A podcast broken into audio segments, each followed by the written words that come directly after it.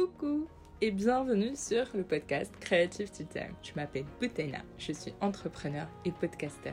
J'ai créé la plateforme The Helper pour les parents et leurs bébés et chaque semaine, chaque semaine, je t'invite à découvrir mon mentor ou à naviguer avec moi lors d'une chronique autour de la créativité, de l'entrepreneuriat et du mindset.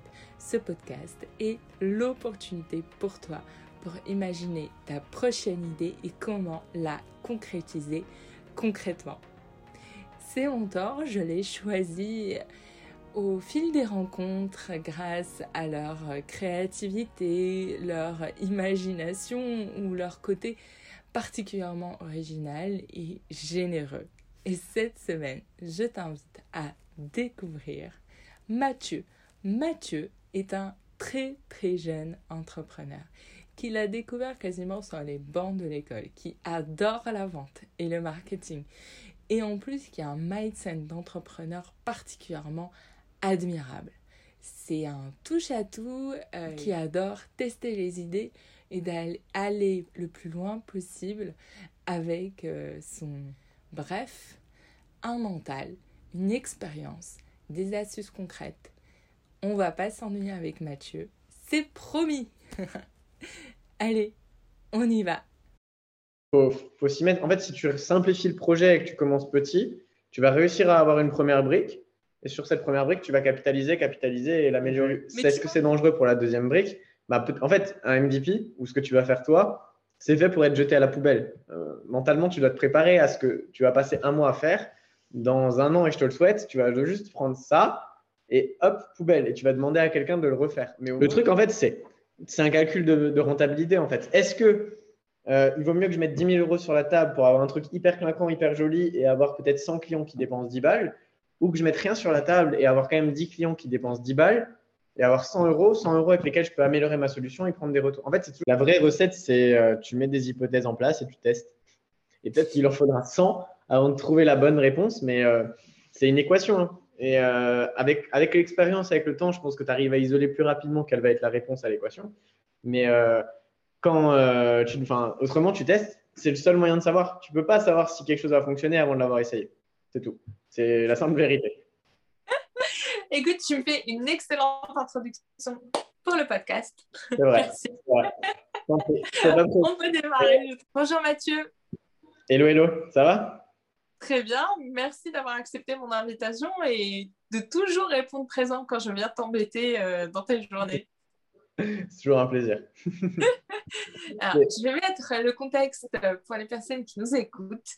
Euh, Mathieu est l'associé cofondateur de BootNow, une société qui aide les entrepreneurs à transformer leur business, à digitaliser, à trouver le, moyen de rendement. Vraiment, c'est. Avec un service de conseil assez innovant, je trouvais euh, que votre approche euh, très milléniale, et c'est pas du tout euh, péjoratif dans, dans, dans ma bouche, mais dans, dans la simplicité d'approche et euh, très punchy, très innovante, que je trouvais assez intéressante, surtout que la moyenne d'âge des associés est très, très, très jeune. Euh, c'est-à-dire que vous avez moins de 25 ans tous les trois Ouais, ouais, 23, 24 et 24. À 17 ans, euh, je vendais euh, des cartes Yu-Gi-Oh que je rachetais et que je revendais plus cher, mais ça, c'était pas vraiment de l'entrepreneuriat encore. Mais c'est déjà pas mal. Ouais, c'était un petit business, comme ça, ça, ça mettait de l'argent de poche de côté. Non, j'ai commencé en faisant une rencontre, en fait.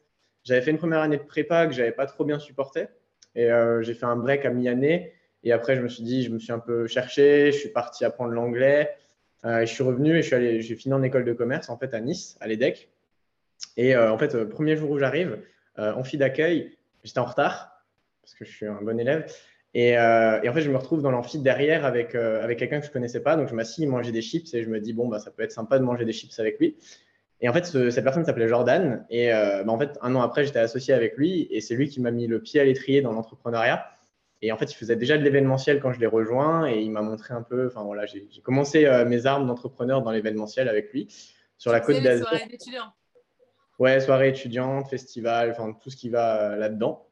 Ça a gagné beaucoup d'argent à l'époque. Hein. Pas forcément sur ça, mais en tout cas, c'était déjà intéressant. C'est bien, c'était marrant. Ouais, ça, forme, disons que ça forme, ça permet de, de voir, de, rencontrer des gens surtout. De... Au travers de ça, j'ai fait plein de missions dans d'autres sujets. Enfin, j'ai été appelé par plein de choses parce que j'aime beaucoup l'innovation et j'aime bien mettre les mains un peu partout. Mais en tout cas, ça m'a formé. Et euh, donc, j'étais en deuxième année d'école à l'époque. Je suivais plus du tout les cours parce que ça m'intéressait pas. On était à l'incubateur de mon école et j'ai énormément appris sur plein de sujets.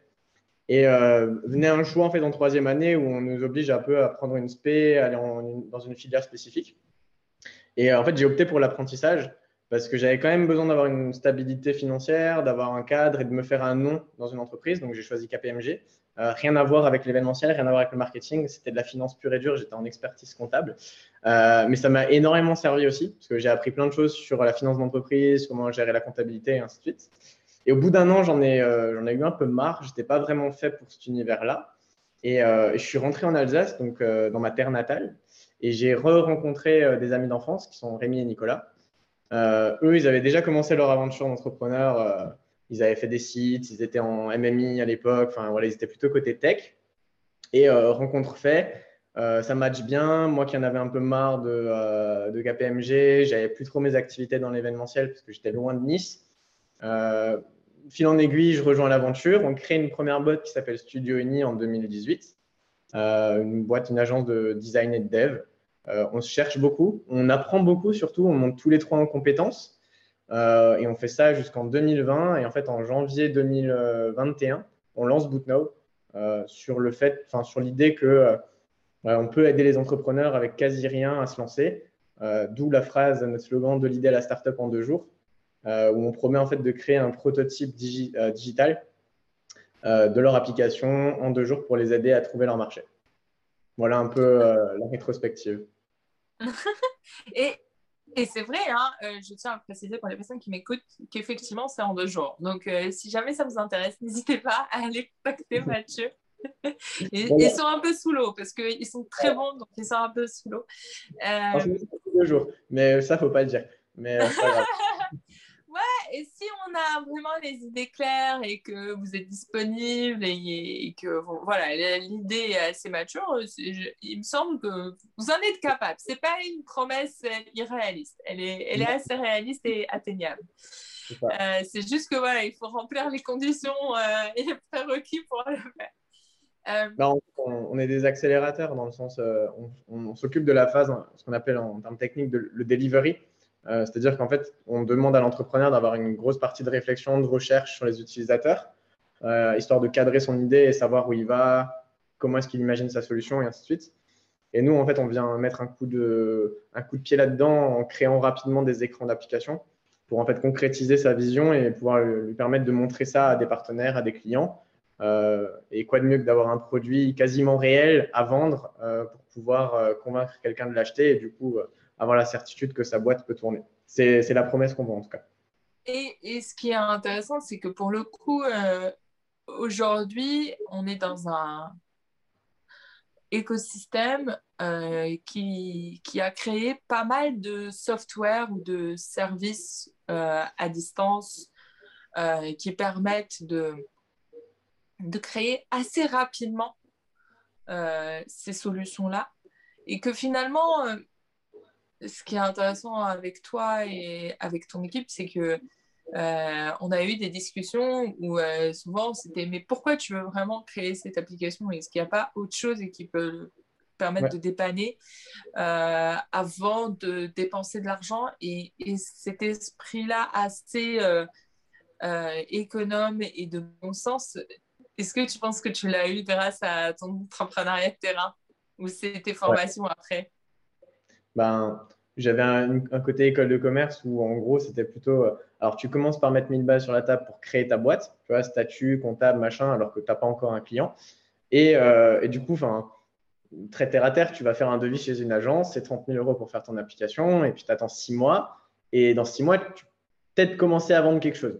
Ça, c'était un peu la vision avec laquelle je démarrais euh, au tout début. Et en fait, si tout va bien, et si tout va bien, si tu trouves le marché. Mais, mais, du coup, à, 19 ans, ben, tu n'as pas 30 000 euros, tu n'as pas même 1000 euros à mettre pour créer une boîte, en fait. Donc, par la force des choses, naturellement, tu apprends que tu ne peux pas faire comme ça.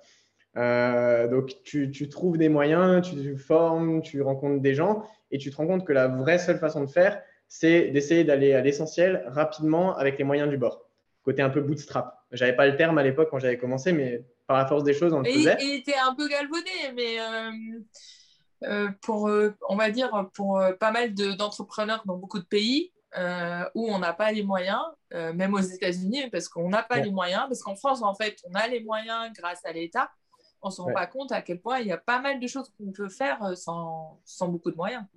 Ouais, bah, ne, serait-ce que se mettre euh, au chômage pendant qu'on crée sa boîte. On a deux ans euh, où on est sous perfusion de l'État, mais c'est deux ans où on peut faire énormément de choses. Enfin, on n'a pas besoin de se sortir un salaire. On a deux ans où on peut potentiellement potasser un sujet. Je ne dis pas qu'il faut deux ans pour le faire. Si on peut le faire en deux mois, c'est mieux. Mais en tout cas, on est dans des conditions où on essaie. Enfin, c'est sécur. C'est le meilleur business angel, hein, soyons honnêtes. Euh. C'est ça. Mais même quand tu regardes les chiffres, c'est ce que tu disais, dans, dans l'investissement, euh, dans le private, enfin, dans tous les fonds levés en France, je crois que 50% euh, des fonds levés, c'est la BPI. Parce qu'en fait, quand, quand, tu mets 1 euro, la BPI suit à 1 euro généralement. Donc il y a vraiment 50% de financement public qui sont dans, dans les levées de fonds française. À vérifier, hein. je ne suis pas encore allé revoir. mais... c'est un peu les, les chiffres euh, qu'il y a et ça crée même une, une dépendance ou une stratégie qui fait qu'on va être tourné vers euh, le financement parce qu'on sent que le financement est là. Après, pour d'autres raisons, même aux États-Unis, on va être tourné vers le financement parce que l'argent est disponible, mais plutôt en Serie A. Euh, mais par contre, le, le problème, c'est que du coup, on arrive. Est-ce que tu penses que le marché aujourd'hui est suffisamment tourné vers le client et vers euh, l'utilisation? Je pense qu'il ne le sera jamais assez, en fait. Enfin, on ne peut pas attendre un stade ultime où tout le monde est, parfait. Peut-être un stade ultime, la perfection n'existe pas, mais au moins de qu'on arrive à être plus tourné vers les clients euh, Est-ce que tu penses qu'aujourd'hui on, est, on en est là ou qu'on est quand même assez dépendant de, de l'argent qu'on cherche vers, euh, vers les financements? De, de, mon expérience actuelle avec Bootnor, les gens sont encore trop tournés produits. Euh, c'est-à-dire qu'en fait, ils montent des boîtes pour créer une app, mais pas pour la vendre en fait. C'est en gros le, dans leur roadmap, il y a une priorité, c'est créer une app, créer un produit que je peux vendre. Sauf que pour vendre une app, n'y a pas besoin de créer une app. on, peut faire 100 en fait, c'est la, réalité.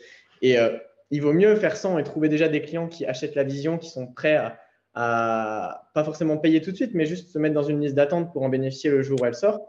Mais au moins, on peut commencer à avoir une base d'utilisateurs, on peut commencer à enquêter dessus, on peut vraiment savoir qu'est-ce qui compte, qu'est-ce qui a de l'importance pour eux, et pas développer des choses qui sont inutiles. Et euh, avoir déjà un produit lorsqu'il se lance qui va atteindre son marché. C'est ça qu'il faut faire. Donc, toute cette phase de réflexion de je parle à mes clients, j'essaie de découvrir leurs besoins, j'essaie de comprendre comment est-ce que je peux répondre à leurs problématiques. En fait, c'est ça qui est de la valeur. Euh, derrière, que ce soit le meilleur designer ou le meilleur développeur qui fasse l'application, elle va être stable, elle va être jolie, mais c'est pas ça qui va faire qu'elle va vendre en fait. C'est parce qu'en amont, l'entrepreneur, il aura tellement étudié son marché et tellement compris les besoins de ses clients qu'il va avoir un produit qui va se vendre. C'est quelque part, c'est ça la vérité. Mais est-ce que, euh, enfin, je ne sais pas si c'est une vérité, mais est-ce que tu penses que, euh, euh, je vais prendre un exemple un peu provocateur, est-ce que tu penses que Steve Jobs, même si le produit qu'il a détourné existait déjà, que ce soit la souris, que ce soit la tablette, lui, il n'était pas si proche que ça de ses clients. C'est juste qu'il sentait l'air du temps, mais il n'était pas si proche de ses clients. Et euh, ce que je veux dire, c'est que est-ce qu'on a vraiment... Quel est le rôle de l'entrepreneur s'il n'a pas une vision et qu'il ne la crée pas tout de suite mm. Si finalement, il attend toujours la réponse du client? Parce que le client, il, c'est pas qu'il ne sait pas, c'est juste que lui, il a une vision de l'instant présent. Il ne va pas avoir une vision à, à trois, même à trois mois, même à un an, lui, il va avoir qu'une vision d'aujourd'hui de ses, de ses besoins. Ouais, mais, mais, de la même façon, hein, euh, je crois avant Steve Jobs encore, c'était Ford qui euh, disait euh, si j'avais demandé à mes clients ce qu'ils voulaient, ils m'auraient dit des chevaux plus rapides. En fait, le, le, le, propre de l'entrepreneur, c'est d'avoir une vision. Tu vois, c'est un îlot très flou, très lointain. c'est ça. Et il, en, il onboard des gens dessus et il, leur dit faut suivre, c'est par là. Euh, il a, c'est un bon taré, quoi. Il a des visions.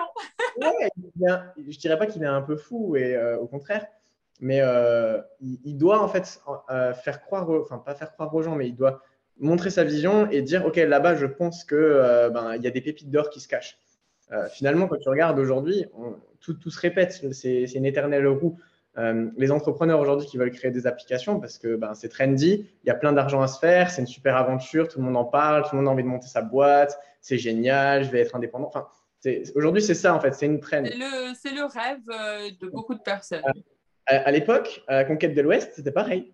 Tout le monde euh, allait chercher des pépites d'or, tout le monde pensait qu'il allait être millionnaire en trouvant la pépite, sauf qu'en en fait, dans les millions de gens qui sont allés là-bas, il y en a peut-être une dizaine qui sont devenus millionnaires et pour les entrepreneurs, c'est pareil. L'idée, elle est là, en fait. C'est euh, tout, le monde, tout le monde essaie d'amener tout le monde vers le même endroit. Il y en a qui s'en sortent, il y en a qui s'en sortent pas parce que bah, forcément, il y a des rencontres, il y a, il y a des appétences plus que d'autres. Enfin, voilà. Il y a des gens qui lâchent, il y a de la chance, il y a un peu de tout dedans. est-ce que, euh, ce que tu décris, en fait, c'est ce que j'allais te poser comme question, c'est qu'effectivement, est-ce qu'on veut créer absolument un produit parce que euh, la nature a vraiment du vide. Et que dans cette vision euh, euh, de quand on est au chômage, euh, pendant qu'on est entrepreneur, on a cette inquiétude viscérale qu'au bout des deux ans, on n'arrive pas à monétiser. Et donc, on veut sortir absolument quelque chose de concret pour dire, voilà, j'ai fait quelque chose pendant ces deux ans, alors que si on fait qu'une étude entre guillemets, du marché où on fait, euh, voilà, on devient limite influenceur euh, sur les réseaux, ou je sais pas, on crée des contenus. Euh, c'est peut-être ça, cette crainte, elle est liée au fait de ne, pas avoir quelque chose, de ne pas être prise au sérieux. ça va palpable. Après, le, truc, c'est qu'il ne faut pas étudier ses clients pendant deux ans, tu vois. Le... En fait, c'est un stade, il faut par exemple se donner une, une deadline. Je pense qu'enquêter pendant un mois au début, ça suffit largement pour commencer à pouvoir avoir le temps de faire 20, 30 interviews. Euh, mmh. Et la solution, elle va pas tomber toute seule comme ça. Euh, on a toujours une idée de la, du produit qu'on veut faire. Et, là, l'idée, c'est un peu de confronter cette vision avec les retours qu'on a déjà des clients. Euh, et après, il faut, faut bootstrap. Et Bootno, c'est une solution pour bootstrap. C'est-à-dire qu'au lieu de faire du dev, de faire du no-code, de faire ci, de faire ça, de faire une landing, ben, tu fais des écrans et tu regardes en fait si ton prototype il fit avec les besoins de tes clients. Et derrière, tu as X façons de continuer à faire ça. Mais l'idée, en fait, c'est d'y aller pas à pas et euh, pas essayer d'aboutir à un produit fini euh, en six mois, mais plutôt d'aller itération par itération. Euh, regarder si en fait ce que tu développes, ce que tu crées, fit avec le besoin de ton, audience. Et, et en fait, le, ce qui a de la valeur et là où il y a du vide à combler, c'est là. c'est cet écart entre ta solution et le besoin de ton client. Et c'est ça que l'entrepreneur cherche à réduire. C'est trouver ce fit parfait entre ces, deux, ces, deux, ces deux dimensions. Mm.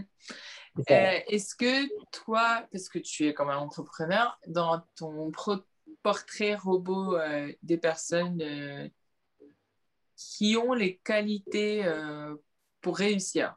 Parce qu'effectivement, comme tu disais, il y a peu de réussite. Pas parce que les personnes sont mauvaises, c'est juste parce que le projet ne fitait pas, qu'il y avait des mauvaises rencontres, voilà. Et qu'est-ce que toi, tu as identifié comme étant le portrait robot un peu de ce qui marche à travers tes différentes expériences? Être résilient et pas avoir beaucoup d'ego. C'est aller de mur en mur et se dire, OK, c'est pas grave, je continue. Si ça, ça fonctionne pas, je teste autre chose et je continue. Et euh, l'ego, c'est plus la dimension, euh, quelqu'un te donne un conseil, il faut pas être hermétique Parfois, il ne faut pas les écouter. Il faut se dire non, je vais quand même essayer mon truc. Ce n'est pas un bon conseil. Pire, c'est pas grave, il avait raison, j'avais tort, mais j'aurais quand même appris quelque chose. Mais c'est d'être capable d'écouter en fait et de se dire euh, c'est pas grave si j'échoue là, euh, je recommencerai. Et la vérité, elle se trouve là parce que tu ne peux pas avoir raison du premier coup. Euh, Steve Jobs, tu te parlais avant de lui, il a eu des coups de génie sur X ou Y chose. Je pense qu'il a eu plein d'échecs avant d'y arriver. Ah oui, oui je, moi je n'appelle pas ça un coup de génie, j'appelle ça une capacité à reconnaître les succès. Euh, parce qu'en fait, euh, il redesignait des choses qui existaient aussi. Hein. donc euh, c'est ça, c'est ça aussi la, capacité de certaines personnes. Ouais. C'est pas forcément de créer from scratch, Euh, mais euh, et ni forcément d'arriver le premier. Et le, alors, il y a aussi cette notion, c'est est-ce qu'on arrive le premier sur le marché, c'est ça. Est-ce qu'on doit, comment on gère la concurrence? En fait, ça, ça dépend parce que si tu es sur un océan bleu où il n'y a personne, en fait, ta problématique c'est est-ce que j'ai un vrai besoin? Et là, du coup, euh, dans, dans, ma tête, tu dois évangéliser ton marché et en même temps essayer de concevoir un produit qui va répondre à leurs besoins. Et pour moi, ça, c'est le stade ultime. Enfin, je ne serais pas capable de, pour l'instant, gérer, enfin, d'avoir un projet sur ce type de marché-là. Parce que c'est très dur. Hein. Ça, ça, demande des années et des années. Hein. Bah, c'est ça, c'est ça. Et ça demande beaucoup de fonds. Et, euh, et c'est pour ça qu'il y a, y a plein de boîtes alors, qui sont sur ce type de marché-là, mais on ne sait pas en fait le, les 4, 5, 6 ans qu'ils ont passé avant à euh, chercher euh, ce, ce, fameux produit market fit alors qu'ils ne savaient même pas à quoi il allait ressembler. Enfin, c'est, c'est des années sacrifices euh, qui en valent le coup, mais euh, quand tu lis l'autobiographie de, la, de, de tu signes pas, même pour Uber. Enfin, tu n'as pas envie de vivre ce qu'il a vécu. Enfin, et, euh, c'est dur. Là où si tu es sur un schéma où tu vas faire un copycat, où tu vas en fait juste dupliquer le business de quelqu'un, là, ton approche, elle est déjà plus marketing. C'est comment tu fais plus de bruit que lui, comment tu génères plus de clients et comment tu améliores encore le produit pour, pour faire mieux que lui. Mais tu as une approche qui est beaucoup plus brutale et beaucoup plus concurrentielle à ce moment-là. Donc, tu dois essayer de, jouer sur d'autres facteurs qui sont ta marque, qui sont ton acquisition. Ce n'est pas du tout les mêmes stratégies finalement entre, entre ces deux types de marchés. Et là, toi, pour te faire connaître avec Now, quelle a été votre stratégie? Bah, En fait, euh, au début, on a tout misé sur Facebook, Instagram. Donc, on a lancé des campagnes, euh, pas énormément de budget, pas énormément de. on, est, on est allé vraiment à l'essentiel et ça a très vite mordu. Euh, là où on en discutait juste un peu avant euh, en off, où on parlait de Facebook justement, où je te disais que parfois il y a un moment où il faut attendre un petit peu de nourrir l'algorithme euh, pour pouvoir avoir des résultats. Bah, en fait, nous, en une semaine, on était bookés. En une semaine, on a eu des clients et pendant un mois, on a juste dû arrêter pour pouvoir tenir les délais et sortir ce qu'il y avait besoin de sortir. Donc, tu vois, c'était une rencontre. Après, l'état d'esprit, ce que je disais, tout le travail préparatoire quand, tu fais une campagne, nous, ça faisait deux ans qu'on le faisait. Euh, sans le vouloir, parce qu'on était, on côtoyait des entrepreneurs, malgré que ça, on faisait quand même du design, du dev, donc on savait de quoi on parlait. Donc je pense en fait, on a juste eu de la chance parce que tout le savoir qu'on a accumulé, toute l'expérience, toute la recherche qu'on a fait pendant deux ans, on, l'a mis d'un coup euh, en ligne euh, sur un site et sur des publicités et ça a fité. et en fait, ça a fait au début 95% de notre chiffre d'affaires. Et là, aujourd'hui, on est plutôt sur 50% qui viennent de la publicité, nouveaux clients et tout, et après de la recommandation de partenaires, d'anciens clients qui euh, prescrivent Bootnow.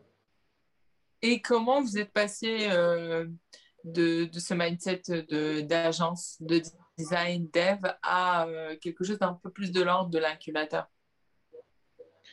ben, En fait, il y a une stat qui est dure en agence, c'est qu'un client sur deux est insatisfait. De façon générale, c'est ça.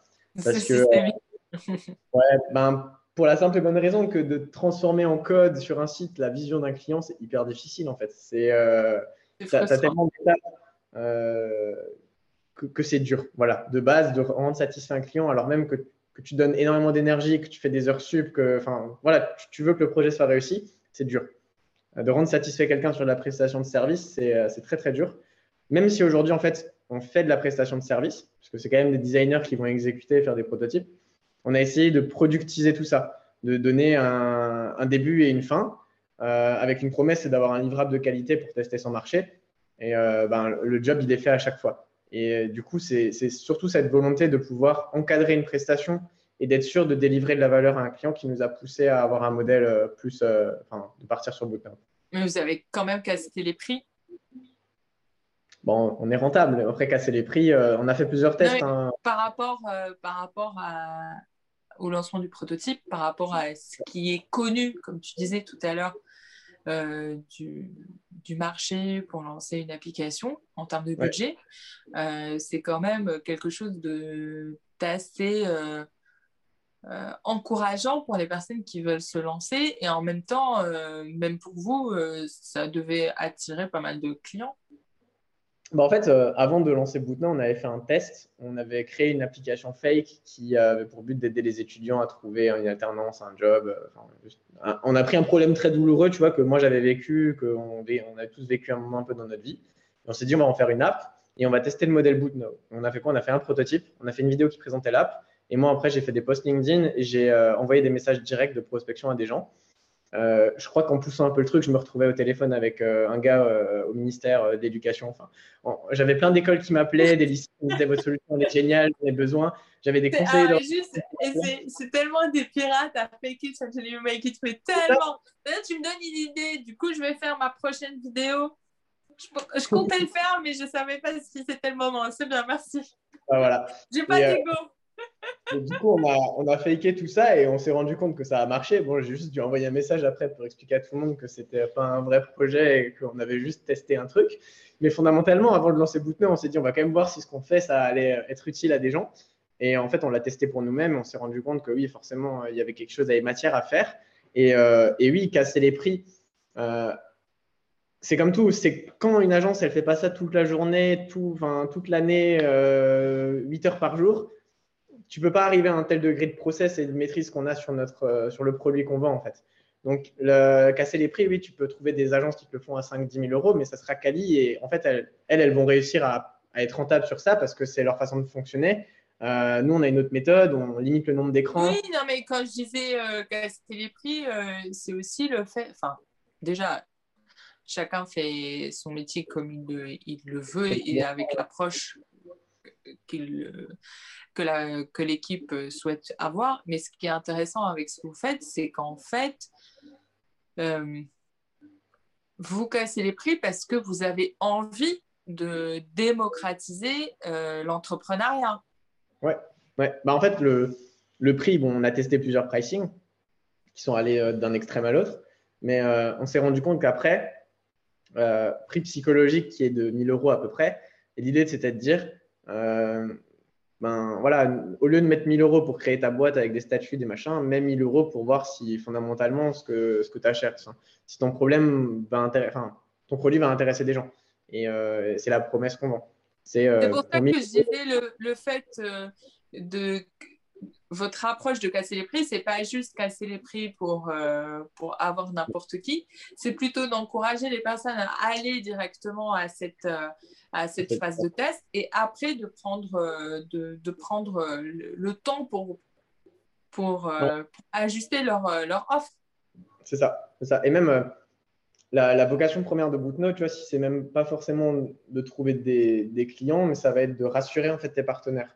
Parce que il y a beaucoup d'entrepreneurs qui ont comme objectif, enfin, qui ont en tête qu'il faut lever des fonds pour commencer. Tu vois, il faut 250 000 euros pour euh, euh, recruter une équipe, faire une app, commencer à faire du marketing. Enfin, c'est un bah, peu sûr qu'avec une app qui coûte 30 000 euros, oui, 250 000 euros, c'est. Mais, ça va pas vite hein, en plus avec les salaires. Hein. C'est ça. Sauf que euh, derrière, si tu veux, pour lever des fonds, je pense que la seule vérité, c'est d'avoir une équipe solide pour pouvoir te tenir le projet. Sauf que pour recruter un, dev, pour recruter un designer, pour, pour avoir pour constituer l'équipe dont tu as besoin, euh, à un moment, tu as besoin de matière pour convaincre ces gens de, bah, de donner une part de leur temps euh, à ton projet euh, et souvent sans une rémunération. Donc, il faut avoir matière à, des, faut avoir des arguments solides. Et nous, l'idée, c'est que ben voilà, on t'apporte en plus de prototypes d'une première version de ton produit, des moyens d'aller chercher des clients et de pouvoir avoir des vrais chiffres à montrer à, tes potentiels associés. Et derrière, c'est cette équipe qui va prendre le relais. Euh, notre travail, il n'a pas comme vocation à accompagner l'entrepreneur euh, tout le long de sa vie. C'est plus un moyen de lui donner un, kick au, débat, au, démarrage, histoire de consolider une équipe, de pouvoir euh, faire un MVP, de pouvoir après lever des fonds et attaquer son marché. C'est dans cette dimension-là où on s'est dit, bah, le prix, il faut nécessairement qu'il soit accessible. Parce que sinon, on ne va pas pouvoir aider suffisamment de gens à se lancer. Et euh, entre vous, du coup, dans l'équipe, en parlant d'équipe, comment ça se passe et quels sont un peu les, les mécanismes de travail entre vous? C'est-à-dire la façon qu'on se répartit le travail ou la façon Oui, et puis vous avez des profils euh, complémentaires. Ouais, ouais. Ben, on a trois profils euh, idéaux pour créer une startup, j'ai envie de dire. Il y a un dev, un designer et un gars en business, en marketing. C'est le modèle, oui c'est triptyque en tout cas. Euh, comment on se répartit le travail? On a chacun un peu nos chantiers. Euh, moi, je m'occupe beaucoup du marketing et sur euh, ben, faire monter en compétence nos clients sur d'autres dimensions, sur plutôt la dimension marketing. Là où Rémi va gérer entièrement la production, sortir toutes les apps et gérer tous les projets. Et Nico, c'est un peu le roi du process. C'est lui qui fait que, ben, en gros, ça soit fluide entre Rémi et moi, qu'il n'y ait pas de questions, qu'il y a beaucoup de choses qui s'automatisent et qu'on gagne énormément de temps là-dessus. C'est, voilà, un peu la répartition du travail dans l'équipe entre les founders. Après, au niveau des méthodes de travail, on, vu qu'on travaille en remote, on aime bien, euh, allez, cinq ou six fois dans l'année, prendre des euh, week-ends ensemble euh, où en fait on va potasser un seul et même sujet. Je sais pas, on veut lancer un, nouveau produit, un nouveau service, hop, on est les trois réunis. On veut optimiser les acquisitions, hop, on est les trois réunis et on continue, on continue. Et en fait, on, fait des micro-sprints chaque fois, cinq à six fois dans l'année, pour nous permettre bah, de se retrouver aussi et de faire avancer très rapidement un sujet à trois. Mais c'est fou quand même que vous, votre amitié euh, d'enfance euh, en découle euh, comme ça. Ouais, moi j'aurais pas pensé. Hein. Nico, je l'ai connu au basket et Rémi, je l'ai connu au skatepark quand on faisait du roller ensemble. Mais si on m'avait dit dix ans après qu'on allait monter une boîte ensemble pour aider des entrepreneurs à créer des prototypes digitaux, j'y croyais pas trop parce que c'est difficile de se projeter quand même sur ça. Et dans ta famille, quand tu leur as dit que tu lâchais euh, le salariat pour l'entrepreneuriat. Comment ça s'est passé? Bah, J'ai eu la chance de pas vraiment passer par cette case-là parce que j'étais qu'alternant quand j'étais à KPMG. Tu vois, pas un vrai poste et euh, j'avais encore beaucoup d'échelons à gravir pour pouvoir euh, être vraiment avoir une situation. Mais en gros, mon père, c'est toujours pas vraiment ce que je fais. Voilà. Euh, il me demande comment ça va et euh, je réponds. Ouais, bien, je gagne ma vie. ouais, voilà.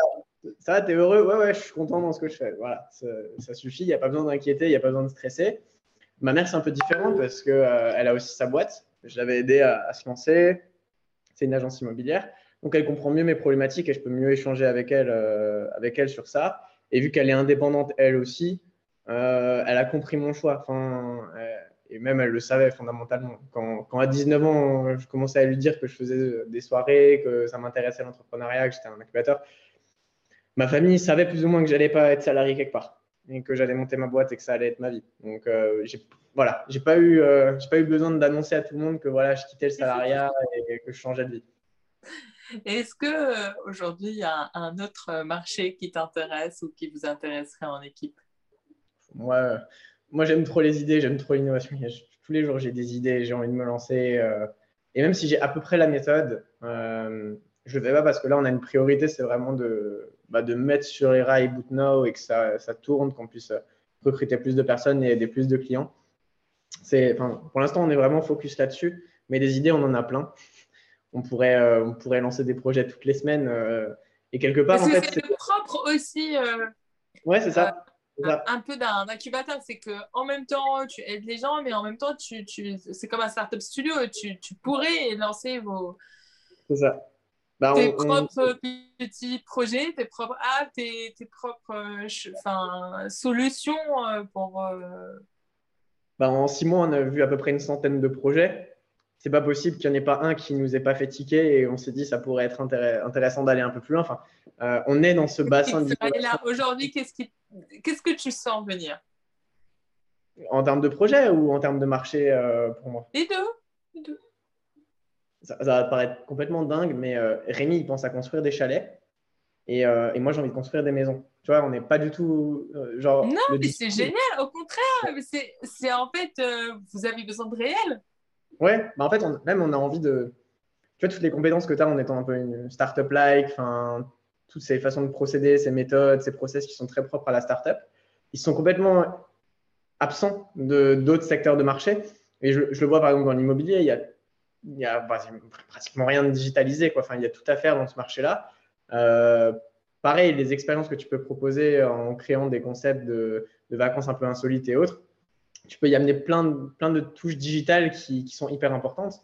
Et donc, on rêve à des marchés qui ne sont pas du tout ceux auxquels on serait destiné. Tu vois, créer une app, un SaaS ou quelque chose, c'est pas quelque chose qui nous fait vibrer. Moi, je préfère demain être promoteur et construire des maisons euh, éco-responsables et euh, ça me fait plus vibrer faire ça que de lancer une app. C'est intéressant. Au contraire, ça veut dire que tu as envie de variété et, et c'est pas. Euh, c'est ce que je dis souvent en fait, parce que les, les gens me disent mais pourquoi tu fais le podcast en plus de, de Helper Ma réponse est toujours simple, c'est qu'en fait j'ai envie de m'aérer l'esprit le fait de, de, penser toujours au même marché, aux mêmes clients, à la même manière, c'est compliqué. On arrive, enfin, on a envie d'autres réalités pour se nourrir parce que sinon c'est un peu enfermant. Et euh, mais c'est ça serait cool. Alors tu penses que ça serait pour tes 30 ans Je sais pas encore. Je sais pas encore. J'ai l'idée en tête. J'ai déjà réfléchi au plan. Euh, comment est-ce que je pourrais me lancer en bootstrapant tout ça. Mais, euh, pour l'instant, c'est dans le coin de ma tête. Mais c'est. Euh, Et la France, toujours? Ouais, au début, euh, la France. J'ai dit au début que j'avais appris l'anglais, mais le problème, c'est que je ne le pratique plus. Donc, il faudrait d'abord me remette dans un bain, euh, histoire de, de, me refaire un peu de l'anglais. Mais c'était une question à un moment qu'on se posait avec Bootno, si est-ce qu'on n'allait pas bah, élargir un peu les frontières. Là, on travaille dans toute la francophonie, mais on avait déjà des clients aux États-Unis, donc, on a, on a eu de la chance de pouvoir travailler parce qu'il parlait quand même bien français. Euh, mais je pense que le prochain challenge pour nous, ça va être d'être capable de communiquer en anglais et euh, de s'ouvrir à l'international. En tout cas, c'est le défi qu'on aimerait bien. On ne l'a pas mis dans la roadmap avec une date précise, mais on, sait qu'on aimerait bien aller ouvrir les frontières. Ah, ce serait cool. Les, les petits Frenchies qui se lancent à l'aventure euh, transatlantique, c'est cool. C'est ça. Et, Qu'est-ce qui, tu sens là, euh, coince un peu? En ce moment, chez nous? Ouais, enfin, pas chez vous, chez toi ou bien dans le marché. Euh, qu'est-ce qui est un peu frustrant euh, et que tu, tu n'arrives pas à trouver encore de réponse et, ou que tu, tu tombes dessus? Là, là à chaud, c'est le temps. Parce que là, ne serait-ce qu'aujourd'hui, discuter d'un projet avec Rémi qu'on ne va pas pouvoir prendre parce qu'on n'a juste pas le temps. Donc, euh, c'est de dire non, tu vois, et en fait, on n'a pas la capacité. Ouais, mais non, parce qu'en fait, notre boulot, ça serait de pouvoir être, euh, bah, d'avoir plus de designers, d'être plus opérationnel pour pouvoir aider euh, ceux qui en ont besoin, tu vois. Enfin, là, aujourd'hui, sous un mois, ça va être compliqué de faire rentrer une prestation parce qu'on est sous l'eau. et quelque part, nous, on aimerait bien trouver des solutions pour ben, augmenter notre capacité de production et, et scaler plus vite sur BootNow. Et c'est la, bah, la question qu'on se pose tout le temps en ce moment, c'est comment est-ce qu'on Est-ce que tu ne prendrais pas des, des, des juniors? On a Parce que je, je, comprends qu'il y a beaucoup de, de, de tensions sur le marché du recrutement sur euh, ce domaine-là. Ouais. Bah, on a essayé de former des jeunes, ça marche, mais ça prend beaucoup, beaucoup de temps. Et dans un besoin immédiat de production, ce n'est pas possible. Euh, tu vois, des solutions de monter une école, monter une formation en UX, en UI, on y pense tous les jours. Euh, c'est, comme dit, ça prend du temps. Et euh, bah, c'est finalement, c'est lancer un nouveau produit, un nouveau service, alors qu'on en a déjà un qui tourne bien et qui nous met sous l'eau. en fait, là, la, question, c'est comment on devient plus productif, comment est-ce qu'on euh, et comment on prépare la suite, quoi. C'est, là où ça coince aujourd'hui. C'est OK, c'est bien, ça fonctionne, on a des clients, ça tourne bien, on a un revenu récurrent qui est à peu près stable.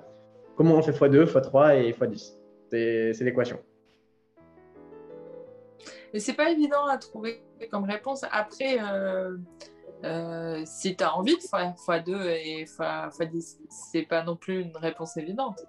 Non, non. Ben, comme dit, ça va repasser par du test. Euh, ça va repasser par l'apprentissage. Ça... Il n'y a pas de secret.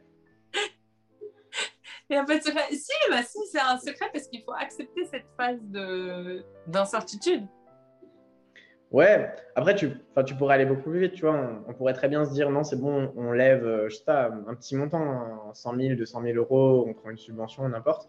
Sauf qu'on est euh, fermé définitif sur ça. Pour l'instant, on ne veut pas lever de fonds. Euh, parce qu'on dit qu'on n'en a pas besoin. Et pour l'instant, c'est vrai. Hein, enfin, on, on, a, on, disrupte rien. On n'a pas de techno qui nécessiterait des fonds massifs. Enfin, on n'en sent pas le besoin, mais on pourrait, mais euh, c'est pas l'idée. Et, euh, mais vous n'en avez pas le besoin ou vous n'en avez pas envie? Vous n'avez pas envie de diluer votre capital? Ça vous plaît d'être euh, à, la, tête de votre boîte? C'est les deux.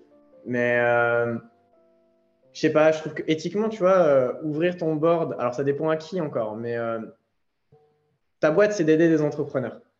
Mais si, et en gros, il faut qu'on soit flexible pour pouvoir adapter tout ça. Mais si dans ton board, on t'oblige à faire certaines choses pour être rentable, pour faire ci, pour faire ça, en fait, tu n'es plus maître à bord. Enfin, en fait, on n'a jamais été confronté à ça. On ne sait pas ce que c'est d'avoir des investisseurs avec nous.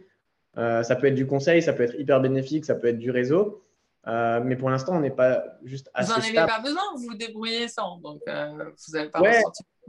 Et on, on, a, on, a, horreur du risque. Tu vois. Alors, il y en a toujours, mais on, on, préfère. C'est marrant pour des entrepreneurs d'avoir horreur du risque.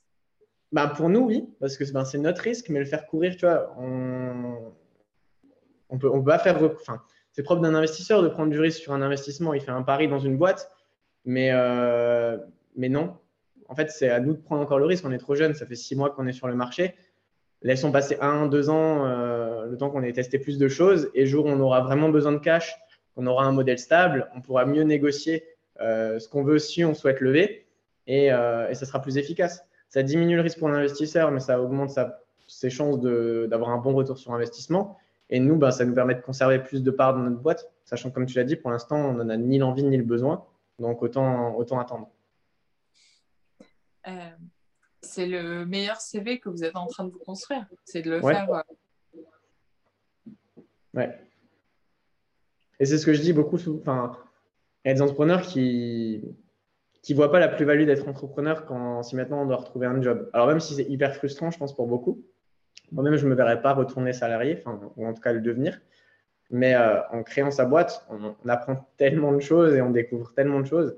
On se forme autant à devenir euh, vendeur si on était que l'inverse. Donc, en termes de compétences, on, va très très vite et en plus on le fait pour soi. Donc derrière, sur le marché de l'emploi, des profils euh, entrepreneuriaux, s'ils ils arrivent un peu à, bah, se remettre dans le moule du salariat, ça a énormément de valeur. Et quelque part, ou devenir freelance, tu vois, derrière, tu peux si ta startup elle plante sur, ton, sur ça, tu peux toujours faire de la prestat de service ou tu peux toujours te retrouver en tant que freelance. Mais quelque part derrière, euh, tu es super bon. Enfin, en tout cas, tu es monté en compétence sur plein de sujets et tu as développé ton employabilité. Donc, ça a quand même une valeur. Alors, j'adore ta trace, mais il faudra me dire d'où elle vient. Est-ce que c'est par euh, l'expérience ou bien c'est par ton éducation? Qu'est-ce qui a fait que tu as une confiance, euh, une belle confiance? Hmm. Je pense que c'est venu juste avec le temps, tu vois. Au début, je n'étais pas quelqu'un de très confiant. Euh, et je suis plus travailloman qu'autre chose pour me rassurer que le truc va fonctionner, tu vois. Et euh, je pense qu'on est un peu tous comme ça dans l'équipe. Mais la confiance, c'est plutôt. Euh, bah, en fait, je le fais. Et c'est enfin, tu développes ta confiance en le faisant finalement. Et, et en fait, c'est plus se dire, OK, c'est pas grave si j'échoue. Euh, j'aurais quand même appris quelque chose, ou au moins je sais que ça, ça ne fonctionnera pas et je vais pas perdre de temps. Donc, ce n'est pas vraiment de la confiance, c'est plus euh, de la méthode et un état d'esprit. Oui, mais c'est la confiance au, fait que même si tu échoues, ce n'est pas grave et que tu ah, apprends. ça aussi, parce que sur mon LinkedIn, j'ai euh, beaucoup d'offres d'emploi qui me tombent dessus sans rien demander. Donc, j'ai la confiance dans l'employabilité et même on a une situation sur Bootno qui est stable, tu vois. Enfin, on sort des salaires tous les mois. On pourrait avoir plus, mais euh, on, en vit déjà bien. Euh, voilà, je, suis confiant sur euh, la stabilité de la boîte. Maintenant, l'idée, c'est de la développer. Donc, j'aurais pas de raison d'être inquiet. Et si même demain, on, je sais pas, on faisait banqueroute et on s'est planté total, on a fait un hyper mauvais investissement et tout, on a des compétences, tu vois, et on peut les utiliser de plein de façons différentes. Il va falloir acheter tes cabanes dans, dans le bois pour diversifier ton panier d'investissement. Ouais, ouais. Mais, mais je suis quasiment persuadé qu'on va finir par le faire un jour. Je ne sais pas quand, mais on, on va le faire. c'est génial, tu, tu, me fais rêver pour le coup. Donc, euh, je, je, suis sûre, pour le coup, c'est la. Enfin, ça fait partie des choses qui font que euh, dans, dans, les services, dans les prestats, de manière générale, je ne parle pas de la tech, juste dans les prestats de services, euh, et dans le digital, j'ai l'impression que les, les personnes à chaque fois que je croise, même à l'époque quand j'étais dans le conseil, ce qu'on aime bien, c'est toucher un peu euh, de, la matière. Euh, donc, ça, ça fait rêver. Un retour un peu à la, à la nature. Est-ce que tu pourrais nous recommander des lectures ou des formations pour les personnes qui nous écoutent et qui voudraient se jeter dans le bas moi, j'ai lu l'autobiographie de Steve Jobs. J'avais ah beaucoup apprécié. Euh, c'est très riche. Après, euh, Je suis pas un fan de lecture, faut que je t'avoue. Je lis très peu de livres, donc je vais C'est pas. que j'ai en- lu de formation? Hmm? Ouais, de formation. De formation, ouais. Ah, fr- franchement, au risque de faire des heureux et des malheureux, euh, moi j'ai quand même testé l'antichambre de Germinal. Euh, j'ai beaucoup apprécié. En termes de, de contenu, c'est euh, c'est très très riche et il y a beaucoup de matière pour entreprendre. Après, chez Boutno, on a des petits modules de formation aussi qui sont sympas sur certains sujets qui peuvent être intéressants. Donc voilà, je recommande aussi un peu la maison. quoi Dis-moi? Moi, je veux bien. C'est des trucs hyper ciblés. Euh, par exemple, comment tu fais une bonne campagne de pré-lancement avec une, euh, landing page? Comment tu testes ton marché avec une landing euh, en créant en fait une liste d'attente ou des pré-ventes sur ton produit? Donc, on t'explique comment, prendre rapidement un logiciel comme Umso ou Webflow pour, créer ta landing, les bases du copywriting, comment est-ce que tu peux commencer à, sont, comment, comment se structure une page de vente et après comment tu, lances une campagne de publicité. Tout ça très orienté sur bah, voilà, le testing d'idées euh, pour une application mobile ou un SaaS. Le... Moi, j'avais testé la formation que tu m'avais recommandée sur le copywriting. Le copywriting, pour les personnes que ça intéresse, c'est un peu une manière d'écrire euh, qui euh, met en valeur les, les phrases et les mots-clés qui vont intéresser et attirer pour convertir le plus facilement les, les clients, euh, les prospects, les visiteurs de la page. Et c'est particulièrement utile. Euh, il ne faut pas euh, le dénigrer. Maintenant, certains l'utilisent aussi beaucoup dans les posts LinkedIn, dans les posts Insta, dans, dans l'écriture de contenu. Et vous pouvez reconnaître certaines techniques de manière assez visible. Ouais. C'est, pour résumer, c'est le vendre avec des mots. Ça parle bien et c'est très, très efficace. Enfin, Mm. Non, ça marche bien pour le coup. Après, euh, je, les landing page réussi, ça peut vraiment convertir aussi. Donc, euh, moi, je veux bien prendre ça. Donc, euh, je suis preneuse. Hein. Euh, pour moi, le, le, le grouse, c'est de l'état d'esprit. Genre, genre, là, l'autre jour, en fait, on, on, a eu un hack qui nous est venu. On ne l'a pas décidé, en fait, mais il y a quelqu'un qui nous a purement et simplement copy-paste. Et quand je te dis purement et simplement copy-paste, c'est-à-dire qu'il y avait mon email sur son site. Donc, il y avait une section sur le site où en fait on explique à, à nos clients que s'ils sont insatisfaits, ils envoient un email à Mathieu et ils sont remboursés automatiquement. Bah, il a copié tellement loin notre site qu'il y avait le même bandeau avec mon adresse mail dedans. Pour te dire à quel point il... Et il nous avait copié-collé toutes nos publicités. Enfin, genre, pire que ça, tu peux pas faire en fait. Et euh, en gros, Nicolas, il a fait un post dans la communauté French Startup en expliquant que voilà, on s'était fait copier et on réfléchissait s'il y avait des moyens d'agir en justice, enfin de faire quelque chose. Et en fait, c'était tellement mais mal copié à l'extrême qu'il y a des gens qui nous ont accusés que c'était nous qui avions créé un faux concurrent pour croire aux gens qu'on s'était fait copier et du coup bah, créer le débat. Ce n'était pas du tout vrai, c'était vraiment un gars de HEC qui s'était euh, mis en tête de nous copier. Euh, on ne sait pas trop pourquoi parce qu'il n'a pas dû se rendre compte que c'était compliqué comme business. Mais en gros, il nous a copié, on a mis ça sur French Startup et je crois euh, en une après-midi, il y avait 10 personnes qui ont pris rendez-vous sur le site. C'est un hack, il est génial, tu vois. Genre. Donc maintenant, tu vois, quand tu ouais, lances une boîte. C'est des buzz. Mais, mais je pense, des fois, c'est les buzz. C'est pour ça que Germinal utilise énormément ça. Hein. Ouais. Oussama Amar aussi utilise énormément ça. C'est du buzz. C'est du viral. C'est euh, et euh, même Trump, hein, euh, l'Emlist qui refuse 30 millions d'euros, c'était une campagne marketing rondement menée. Tout le monde en a parlé, ils sont passés sur Combini, c'était ouf. La, vision de se dire je vais refuser un investissement pour pouvoir faire le buzz dans la communauté startup, il était génial. C'était monstrueux. Et c'est là, pour moi, le talent et le côté grouse, c'est se dire OK, comment, je contourne justement ça pour éviter euh, des canaux d'acquisition très standards que sont la publicité, que sont euh, les blogs, le SEO, pour créer le buzz, pour créer quelque chose de viral. Et ça, c'est pas évident. Bah, c'est du travail en fait. C'est jamais le fait de poster le post qui demande du temps, c'est toujours la réflexion derrière. Euh... La première fois où ça arrive, la première fois, la deuxième fois, c'est un peu de l'inattendu. Donc, euh... ouais.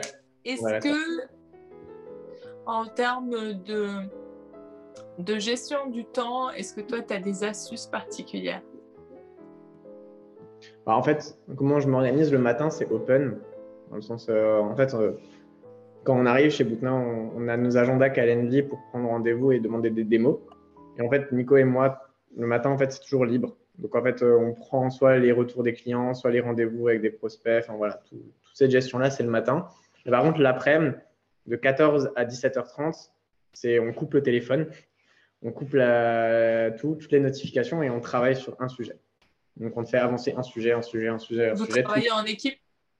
Non, pas forcément en équipe, mais euh, soit chacun a son sujet et il le fait avancer, donc du deep work sur ça, soit effectivement on se retrouve à deux.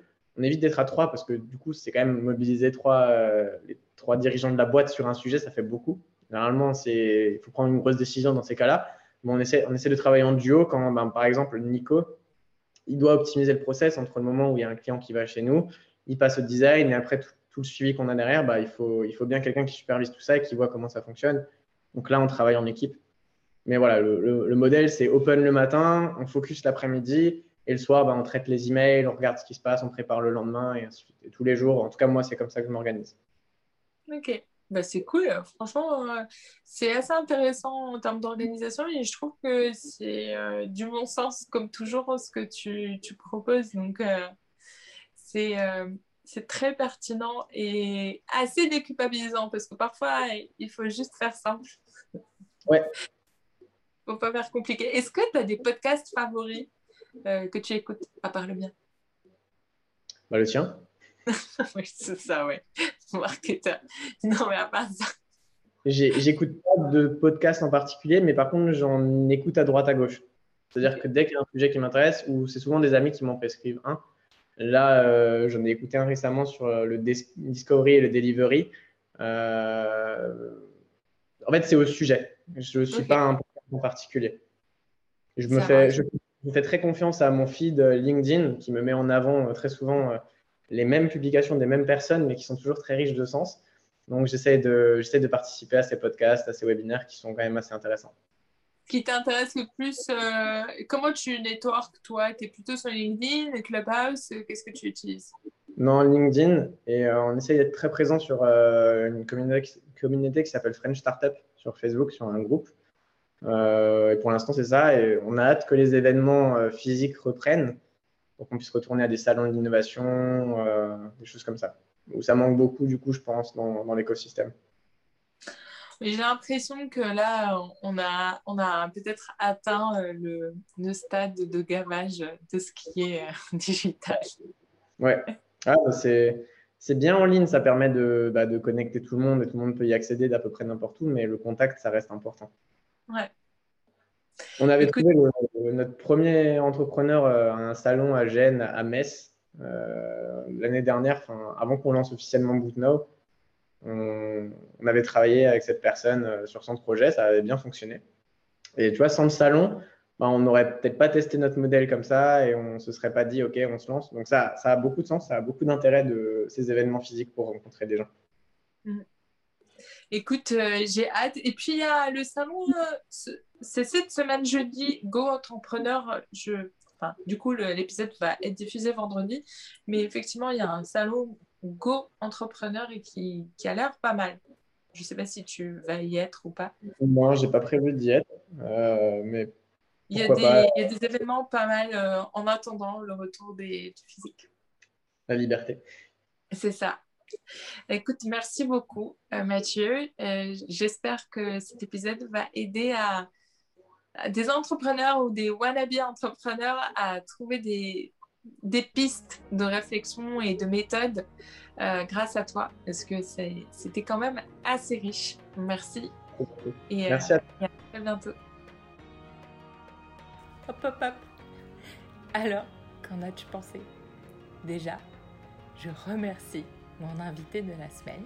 Et ensuite, je te remercie, toi, d'être resté jusqu'au bout de cet épisode. N'hésite pas à m'envoyer un message pour partager ce à quoi tu as pensé en écoutant mon invité et aussi euh, ce que ça a ouvert comme échange en toi et comme euh, désir ou envie d'entreprendre. J'espère que cet épisode t'a plu et euh, je te dis à très vite pour une nouvelle aventure.